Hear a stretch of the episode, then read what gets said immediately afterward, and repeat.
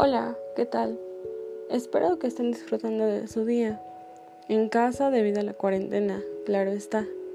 Ha sido una situación muy difícil para mí y para mi familia. Personalmente no estaba acostumbrada a estar encerrada todo el día y a no socializar con mis amigos. Al contrario, siempre la estaba pasando bien con mis amistades de la escuela, con mi novio y estar en casa no me molestaba. Solo que por la misma situación se me ha hecho muy estresante el hecho de que los profesores nos dejen mucha tarea. Es frustrante y me estresa demasiado, sumando que algunos maestros no nos explican muy bien lo que tenemos que hacer y eso complica más las cosas. También puedo notar que las personas que viven en mi colonia no son tan obedientes, porque a diario veo desde mi habitación a mucha gente pasar Entiendo perfectamente cuando no puedes estar encerrado, porque debes salir a trabajar, porque hay gente que si no trabaja lamentablemente no tienen que llevar a su boca. Pero también sé que hay personas egoístas que salen a festejar, de fiesta, a reuniones. Son cosas que yo también quiero disfrutar, siempre y cuando termine la cuarentena, porque sé que si salgo antes, los resultados no serán los mejores. En fin, son demasiadas emociones las que siento, más malas que buenas, pero al final de todo, si logramos salir de esto me voy a sentir más tranquila y feliz por regresar a clases. También a través de esta cuarentena aprendí a valorar más a los profesores y a mis compañeros. Nada como estar en un salón de clases aprendiendo de verdad. Las tareas en línea no son más que requisitos para obtener una calificación y así pasar el año pero el hecho de que tu profesor se pare frente a todo el grupo para explicarte uno o dos temas por clase es algo que no todos podíamos valorar y el día de hoy yo sí lo hago. Esto es lo que puedo compartir respecto a cómo me siento durante este tiempo. Espero que termine pronto y también ojalá podamos vernos.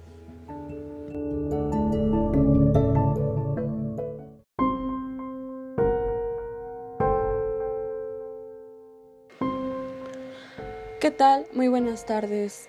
El día de hoy vengo a presentarles una pequeña historia, pero algo que puede resultar escalofriante para muchos.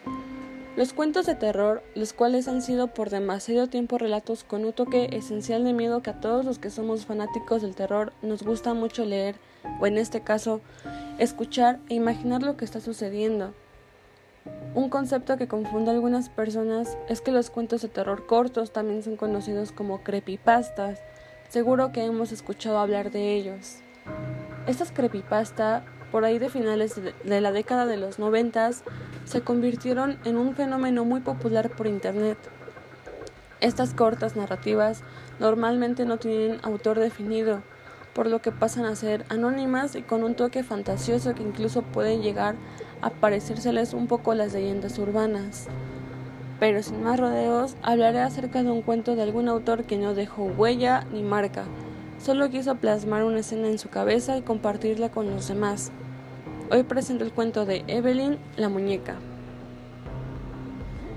Papá se marchó de casa. Escuché cuando le decía a mamá que no podía con tanta responsabilidad y ahora ella tiene un nuevo novio. A mí él no me agrada. Hace muchas cosas que no están bien pero mamá no quiere creerme. Siento que es malo, solo que ella está muy enamorada. El nuevo novio de mamá rompió todas mis muñecas y los juguetes de mi hermano. Dijo que fuimos nosotros y después nos castigaron. Los recogimos de la basura para volver a armarlos. Pero no quedaron muy bien.